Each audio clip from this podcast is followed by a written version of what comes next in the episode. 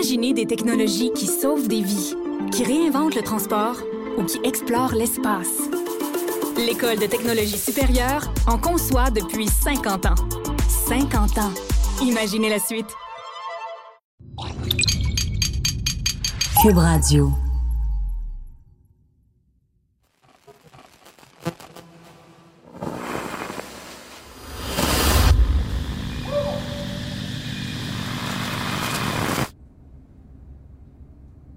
Ben, c'est sûr que l'histoire de Louise, on a tourné ça de toutes les façons que tu peux imaginer, le nombre d'heures qu'on a passé avec euh, toutes sortes d'amis autour de Louise, euh, à parler de ça, puis à s'imaginer ce qu'elle avait pu faire, puis pas faire. C'est sûr que c'est un intérêt pour moi. Ça fait que je l'ai transposé dans mon, dans mon travail de coroner.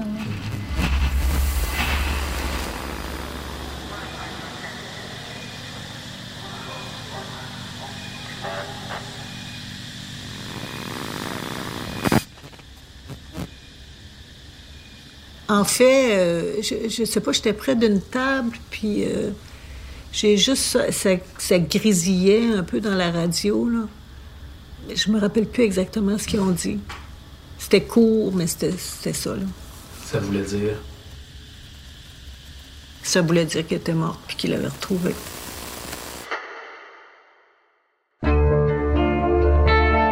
Le 15 novembre dernier, en fin d'avant-midi, Louise Chaput est entrée aux États-Unis par le poste douanier de Norton au Vermont, situé à une quinzaine de kilomètres au sud de Quaticook. Elle est arrivée là vers 3 heures. Elle est allée voir le gars du Visitor Center. Elle aurait ensuite emprunté ce sentier pédestre devant mener à la Glen Boulder Trail. Tu vas avoir le temps de marcher un petit peu puis de revenir? Une semaine plus tard, son corps était découvert sous un tas de branches dans un boisé en bordure de la route 16. body was discovered a short distance off the Glen Boulder Trail a week later. Puis là, on demandait, mais qu'est-ce qui se passe? Qu'est-ce qui se passe? Puis je me rappelle, le coroner, en principe, est venu. Puis il était appuyé contre un chambranle de porte. Puis il a dit, euh, elle s'est perdue. Elle s'est fait un feu. Elle s'est probablement réveillée en hypothermie. Elle a laissé son pack-sac là, puis elle est repartie. Puis on l'a retrouvé euh, ailleurs. on est allé se coucher là-dessus. Ben, on n'a pas très bien dormi, évidemment. Là. Moi, je me rappelle, euh, il faisait froid. Il faisait noir. C'est un, une toute petite ville américaine. Là. Tu te sens en danger extrême. Tu n'es pas chez vous, tu connais personne, puis ta chum vient de mourir. On savait même pas qu'elle était morte assassinée encore.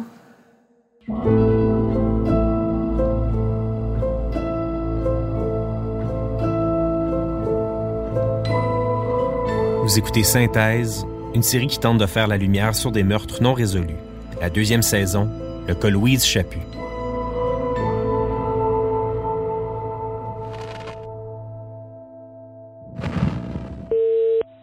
Rejoindre la boîte vocale de Marie Pinault.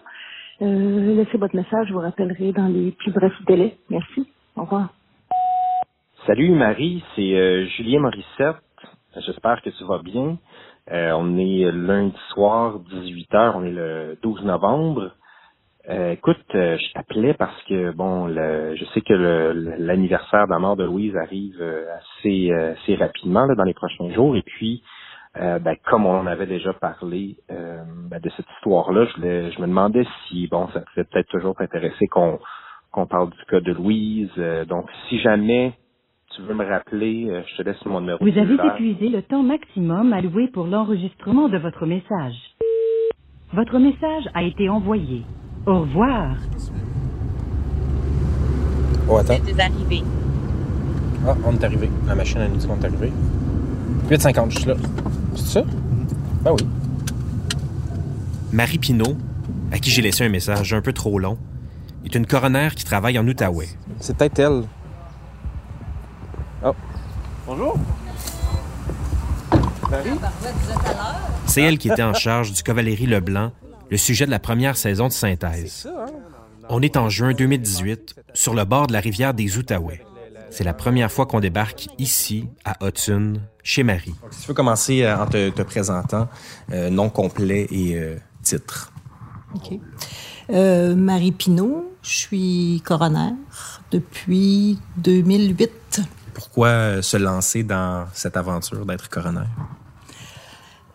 Euh, c'est une longue histoire. Je pense que j'étais toujours euh, intéressée par ce qui se passait, parce que je lisais et que ça arrivait vraiment à des gens.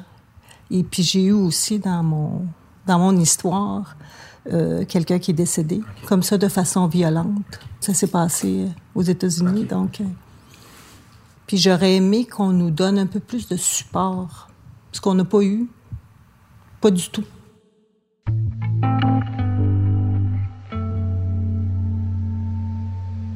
À cette époque-là, je connaissais pas encore Marie Pinault.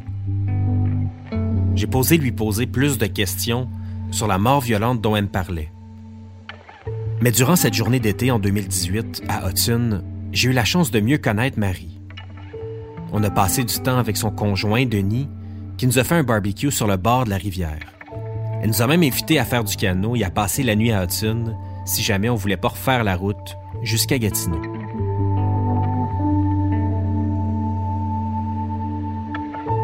Au fil des rencontres et des discussions, j'en ai appris un peu plus sur l'incident qui a déclenché son désir de devenir coroner. La première fois que Marie Pinault a été confrontée à un crime violent, c'est plusieurs années avant d'être coroner. Sept ans avant, pour être plus précis. La victime était sa meilleure amie. Le jeudi 15 novembre 2001, Louise Chaput s'est rendue au Mont Washington pour une randonnée pédestre de quelques jours en solitaire. S'inquiétant de son absence, son conjoint a signalé sa disparition le lundi suivant. Ce n'est qu'après quatre jours d'enquête et de recherche qu'on découvre finalement son corps enseveli sous un tas de branches près d'un sentier. Elle est morte poignardée, mais on ne peut dire à combien de reprises. La majorité des homicides confiés au bureau du procureur général de l'État depuis plus d'un an sont en voie d'être résolus. Malheureusement, en ce qui concerne Louise Chaput, ça ne semble pas être le cas. Right now, I can't report that we have any definite suspects in the case. Uh, is it possible this is a random murder? Sure, it's possible, and I know that the Major Crime Unit has considered that, but uh, we can't say right now whether or not it's random or it's somebody who knew her or not. We simply don't know. Comme elle n'est pas américaine, les proches de Louise Chaput craignent que le dossier se retrouve éventuellement sur une tablette. Dans ces histoires-là, on a toujours peur qu'à un moment donné, bon ben on oublie, puis c'est fini, puis on n'a jamais trouvé, puis voilà. Et ça, il faudrait pas que ça arrive. 18 ans plus tard, il semble que les proches de Louise aient eu raison. Et ça, c'est incroyable quand même. Tu, sais, tu décides de devenir coroner inspiré du meurtre de ta meilleure amie, finalement. On est en 2019. Je retourne chez Marie quelques mois après ma première visite. La fois que j'étais allé leur parler à Hudson, parce que son, son mari, Denis aussi, c'était un ami de, de Louise, puis eux sont retournés souvent euh, au New Hampshire pour relancer l'enquête, pour euh, s'assurer, rencontrer les médias, rencontrer les policiers. Donc, eux sont contents qu'on en reparle, autrement dit. Ils veulent que ça avance, puis ils veulent le retrouver le coupable là-dedans. Oui, exactement. Allô, Marie? Comment ça va? Ça va? Content de te voir. Ça va bien? Oui. Et toi? Ça la rend fort? Je suis allé chez Marie et Denis avec le journaliste Boris Prou. Check. Un, deux. Ça marche? Il va m'accompagner durant toute la saison 2. Peux-tu te présenter, Boris? Oui, je m'appelle Boris Prou. J'ai été journaliste pour euh, le Journal de Montréal, Le Devoir, plus récemment Radio-Canada.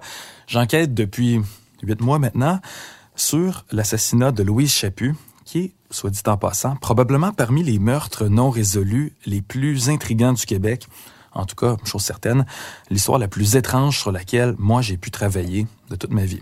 Puis tu dis ça parce qu'on n'a jamais retrouvé le coupable? Oui, euh, mais il y a d'abord le lieu. Euh, ça s'est passé aux États-Unis, mais pas n'importe où. Dans un endroit qui est hyper touristique, qui s'appelle Pinkham Notch. C'est visité chaque année par des milliers de touristes. C'est d'ailleurs très populaire pour les Québécois. Et plus précisément, là-bas, elle est morte juste à côté d'une piste vraiment proche du chalet d'accueil. Si tu parles au monde là-bas, ils disent, les White Mountains, c'est juste pas un endroit où on imaginerait qu'un meurtre se produise.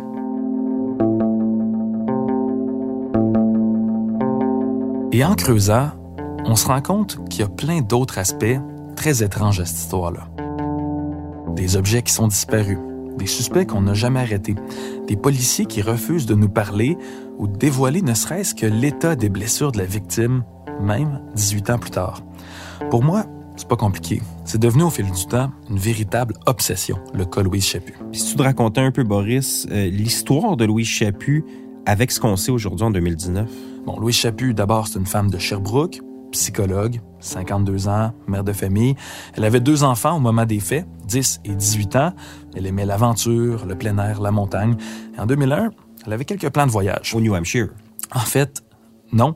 D'abord, elle voulait aller en Turquie avec ses bons amis, Marie Pinault et son chum Denis Masson. On a la chair de poule à voir ces images, cet acte de terrorisme réalisé. Mais il y a un petit imprévu. Les deux tours maintenant du World Trade Center complètement effondrées. C'est Marie qui nous l'a raconté. Septembre 2001 est arrivé. Et puis là, c'était moins tentant de s'en aller en Turquie. On aurait l'air d'Américains. Tu sais, je veux dire, on s'est dit, c'est peut-être pas une bonne idée. Donc, elles se sont dit, OK, On va aller en France marcher. Puis là, les enfants étaient petits.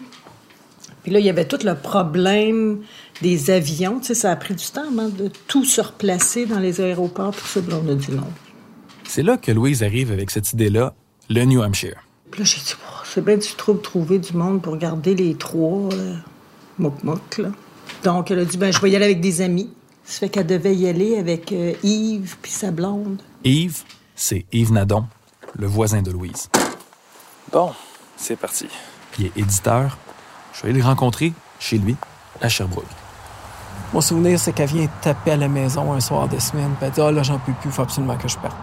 Faut absolument que j'aille en randonnée en fin de semaine. Puis nous autres, on pouvait pas. Puis elle dit, elle dit Moi, je vais toute seule, j'ai vraiment besoin de décrocher. Puis je vais partir vendredi. Puis. euh, puis on a fait Ben, vas-y, Louise, nous autres, on peut pas. Puis. euh, Elle venait comme En vous gros, dire, ça. venez avec moi ou elle venait vous annoncer qu'elle partait toute seule? Non, elle nous annonçait qu'elle partait. Elle espérait qu'on puisse y aller, mais nous autres, on pouvait pas du tout. Puis, euh, si mon souvenir est bon, c'est qu'elle savait qu'on pouvait pas y aller. Puis ça est venu juste me dire, ben moi, j'attendrai pas que tout le monde soit prêt. Je vais y aller. Il faut absolument que je décroche.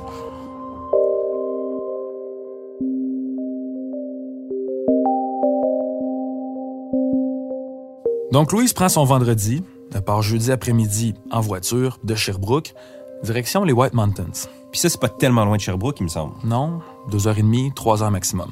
Fait qu'elle est arrivée pas trop tard. Elle est arrivée là vers 3 heures. Elle est allée voir le gars du Visitor Center. Elle avait réservé pour coucher et pour souper. Elle a dit, évidemment, pour gagner son souper, je vais aller prendre une marche avant le souper. Le gars lui a dit, va marcher comme ça, là, dans ce coin-là, c'est pas très long. Il faisait noir vers 4h, 4h30, c'était le- au mois de novembre. Il dit, tu vas avoir le temps de marcher un petit peu puis de revenir. Il l'a pas revu. Personne le revint en vie.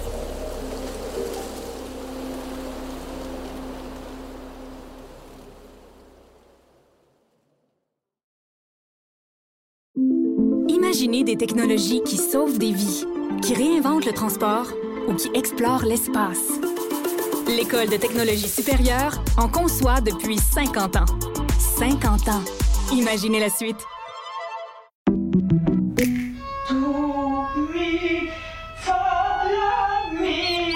Votre maison, c'est un espace où vous pouvez être vous-même.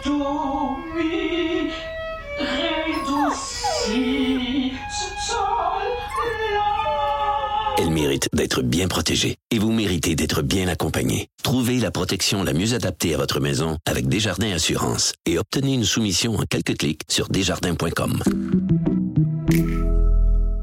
Protégez vos dépôts, c'est notre but. La SADC protège vos dépôts dans les institutions fédérales, comme les banques. L'AMF les protège dans les institutions provinciales, comme les caisses. Oh, quel arrêt! Découvrez ce qui est protégé à vos dépôts sont protégés.ca. Vendredi passe, rien de spécial. Le samedi passe, le dimanche. Puis y a personne qui signale sa disparition? Ben non, tout le monde la croyait en train de marcher justement sur la montagne. Mais le lundi matin, par contre, Je me rappelle surtout qu'il n'est pas revenu. Puis que on- c'était comme. euh, C'était bizarre. Corinne Chaput, la fille aînée de Louise. Parce qu'elle avait comme des clients qui arrivaient chez nous, puis ils n'étaient pas là. Ça, c'était vraiment bizarre. Au début, on se disait que ça se pouvait. C'était son genre d'être resté une journée de plus, puis pas nous avoir prévenus. Puis après, on s'est dit. euh, c'était vraiment bizarre parce qu'elle commençait à, à manquer des engagements professionnels, puis ça, c'était pas du tout dans ses habitudes. Ça, on a commencé à faire des appels. Mon père est inquiet, moi je suis encore plus inquiète. Ma soeur était comme. On a commencé à appeler partout. Puis on... Je me rappelle de. Ça, c'était stressant, là. Euh, donc, euh, les filles m'appellent, puis là, ils me disent euh, As-tu vu maman? Est-ce qu'elle t'a donné une nouvelle C'était ta fête, elle n'est pas revenue. Et puis, ben là, moi, immédiatement, là, pour moi, il y avait quelque chose de, vraiment mauvais qui, était arrivé parce que Louise était en super forme, elle était habituée de marcher. Était... Qu'elle soit pas revenue alors que ses patients arrivaient, qu'elle devait travailler, ça n'avait pas de bon sens. Fait que pour moi, comment ça qu'elle revient pas, ben, elle donne pas de nouvelles, là, vraiment. Euh, Louise, elle donnait pas de nouvelles quand elle partait en voyage, mais si tu reviens pas au temps prévu, il me semble que... Enfin, ça fait que là, je suis descendue à Sherbrooke et je suis montée. Bon, on a organisé toutes sortes d'affaires de téléphone pour pouvoir s'appeler. La sœur de Pierre était déjà descendue à Sherbrooke. Pierre, c'est pour Pierre Rabhi. C'est le conjoint de Louise Chaput. Retenez son nom, on va y revenir plus tard. Ça, là, je me rappelle de tout. Je pourrais faire un film. Sérieux, parce que ça, ça, a comme euh, imprimé toute cette histoire-là.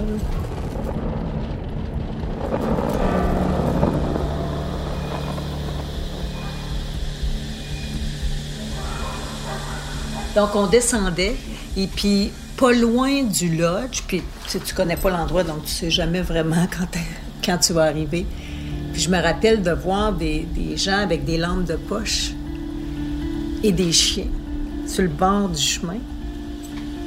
Puis c'était là-bas pour chercher des gens. Moi, je savais pas ça, mais ils font souvent ça de soir, apparemment. c'était un petit peu spooky. on savait qu'on était près de l'endroit où on arrivait, puis tu voyais plein de monde dans le bois, les policiers avec les chiens. Le moment où tu sais que quelqu'un que t'aimes a disparu puis tu sais pas il est où, là, c'est comme le pire sentiment. C'est tellement inquiétant. Je sais pas la période où tu sais pas. La période où, euh, tu sais, comme moi, j'étais allée là-bas. On était dans un. C'est comme ça, c'est vraiment une période de ma vie. Je trouve que c'est comme un film, là. Il y a les hélicoptères, il y a les mondes, leur monde avec le, les gens de. En plus, ils ont des gardes de chasse avec des chapeaux, euh, des dossards, puis des chiens.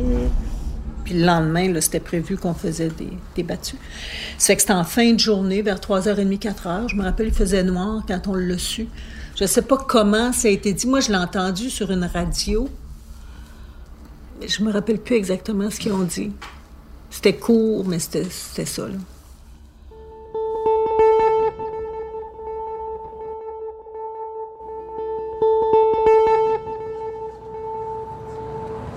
Je me rappelle de. Moi, je me rappelle de. On est tous assis par terre. On vient d'apprendre qu'Aloise est morte, fait que c'est comme. On est vraiment triste. Ma tante, elle a dit ça va nous prendre une bouteille de rhum fort.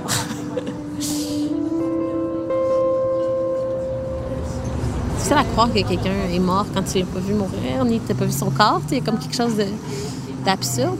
Je voulais vraiment ça. J'avais vraiment besoin de voir, mais ils ont... voulaient vraiment pas. Je comprenais pas pourquoi. Je, je m'ostinais, genre, ben oui, je voulais voir. Puis finalement, ils ont commencé à m'interroger. J'avais dit que je parlais pas en anglais. C'était pas vrai. J'ai menti. Juste pour que euh, Marie a pu être avec moi parce que je, je, sais pas, c'était comme un. Je chantais qu'il y avait quelque chose. on a comme tout senti. Puis là, ils me posait vraiment beaucoup de questions sur mes parents, est-ce qu'ils chicanaient souvent. C'est comme mon père. C'était comme vraiment orienté vers ça. Tu sais, je, comprenais vraiment pas. J'étais comme, ça, ma mère vient de mourir. Comme, J'étais comme, laissez-moi tranquille, je vais m'en aller, mais il voulait pas.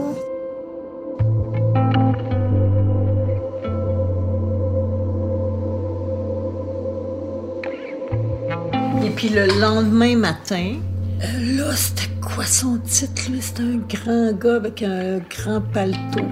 C'était comme le chef, pas mal des chefs, lui, là. Puis on est allé, on s'est réunis au lodge, puis il était là. Puis là, il y avait euh, Kelly Ayotte, Kelly Ayotte qui était la procureure générale du New Hampshire. Elle, elle m'a serré la main, puis elle avait les yeux, là, je veux dire, je me disais, mon Dieu, qu'est-ce qui se passe? Puis lui nous a dit, vous pouvez commencer à penser que c'était pas une mort naturelle, puis que c'était un meurtre. Les policiers possèdent-ils l'arme du crime? À combien de reprises Louise Chaput a-t-elle été poignardée? Ces détails, les enquêteurs des crimes majeurs ne sont pas prêts à les partager pour l'instant. I'm not going to comment on whether we found a weapon, and one of the reasons for that is investigators need to be able to follow up on that information, and to uh, we don't want to be giving the perpetrator any tips at this point. Au départ, dans les nouvelles, on en disait assez peu sur ce qui s'était passé.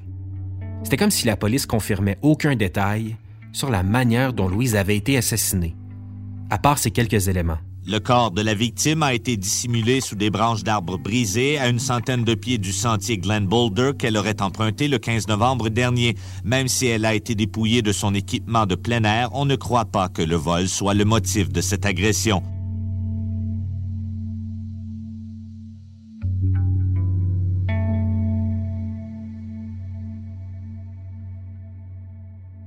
À partir d'ici, toutes les informations qu'on peut rapporter sont issues de nombreuses entrevues réalisées au New Hampshire, à Sherbrooke ou à Montréal, pour mieux comprendre le cas Louise Chaput. Il y a certains membres de la famille qui ont accepté de parler pour la première fois, et ça nous aide vraiment à saisir l'ampleur du mystère. Ben, elle avait été euh, égorgée. Toutes les blessures, tout ce qu'elle a, indiquent que c'est quelqu'un qui l'a probablement pris avec un couteau, puis tu t'en viens par là, puis tu me suis là. Puis on part de la trail, c'est ça qu'on imagine, puis on descend, comme on dit, à 25 mètres, là, près de la petite clairière. Il l'a mené comme ça, probablement. là. Ils nous ont dit que c'était défendu. J'imagine que ça faisait des marques de couteau sur les bras, peut-être, pour ça, quand tu lèves le bras pour te défendre. Ouais. Elle a dû se battre puis se défendre beaucoup parce que c'est une femme assez, quand même forte, là. C'est ça l'affaire. La police en a très peu dit dans les médias. C'est tout juste si elle confirme la cause de la mort, Plusieurs euh, coups de couteau dans le dos. Mais c'est à peu près tout. It's too early in the investigation to comment on any more specifics than what we gave you on the injuries. I don't want to get into Je ne donnerai aucun détail sur les blessures pouvant permettre de décrire la personnalité du suspect. um, the suspect. Ben, il a essayé de brûler comme les mains puis le visage. Je pense que c'était comme pour, pour pas qu'il y ait d'identification. Il a aussi essayé de la cacher en dessous de branches, mais c'est comme manifestement c'est quelqu'un de pas très brillant ou de pas très. qui était en psychose, je sais pas quoi, là, parce que c'était comme un. un- Tu sais, un corps, ça brûle pas.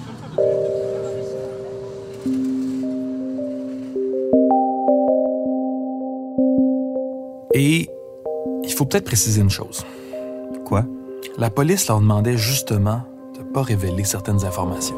Il y a des certains détails qu'ils voulaient garder euh, secrets pour leur enquête. Ben, je me rappelais, on se rappelait plus s'ils nous avaient dit le, le dire ou pas.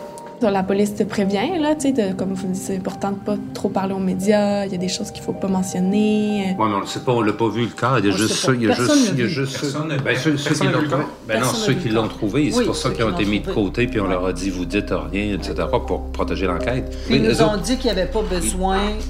Moi, je me posais la question, puis je pensais, en fait, quand on est reparti de là-bas, moi, je pensais que Pierre irait euh, l'identifier. Et finalement, ils ont dit non, on n'en a, on pas besoin. Finalement, quand est-ce que tu l'as vu, le corps de ta mère? Jamais. Ils n'ont pas voulu. Je pense qu'ils étaient comme trop amochés, puis il y a des certains détails qu'ils voulaient garder euh, secrets pour leur enquête. Euh, je l'ai vu dans une petite boîte, le maman incinérée. Ils l'ont identifié avec les dents, apparemment. Personne n'est allé l'identifier.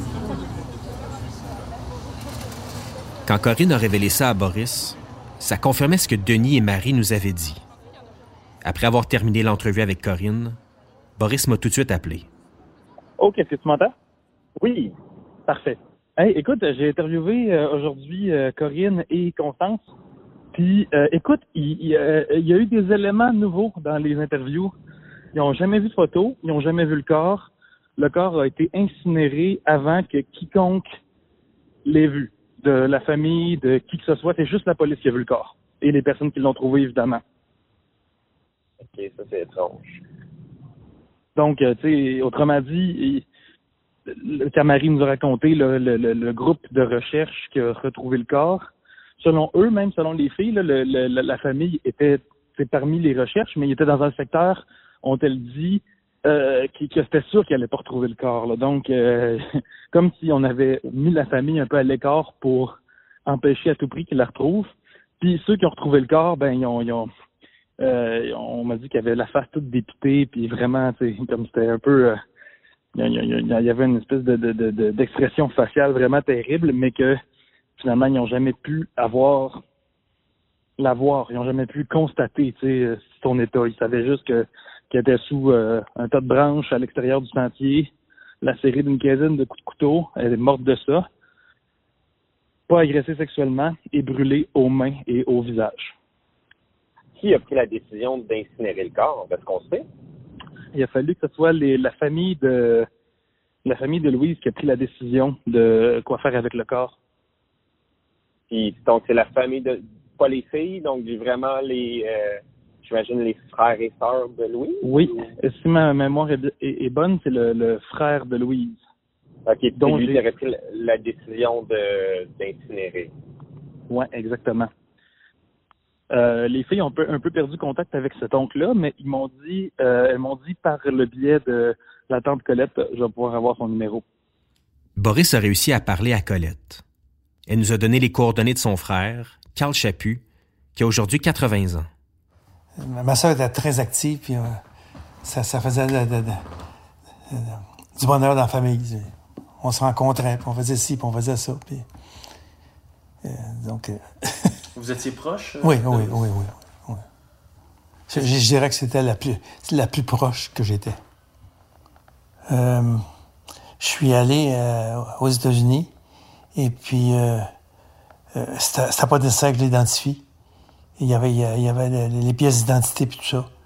Et puis j'ai pensé que pour moi, que j'avais pas besoin de la voir parce que je voulais pas, je voulais pas voir la, dans l'état qu'elle était. Parce qu'elle était, était égorgée. Hein. Mais euh, disons que j'ai pris disposition. Puis, euh, et, Corinne, puis euh, Pierre aussi, je pense, mais Corinne, puis voulait qu'on ramène le corps. Puis je lui dit que, ça donnera quoi? La voix dans cet état-là, ça sera des, mauvais souvenirs. Puis ils, ont, fini par acquiescer, puis on, on, a fait. on a eu de la crémation là-bas.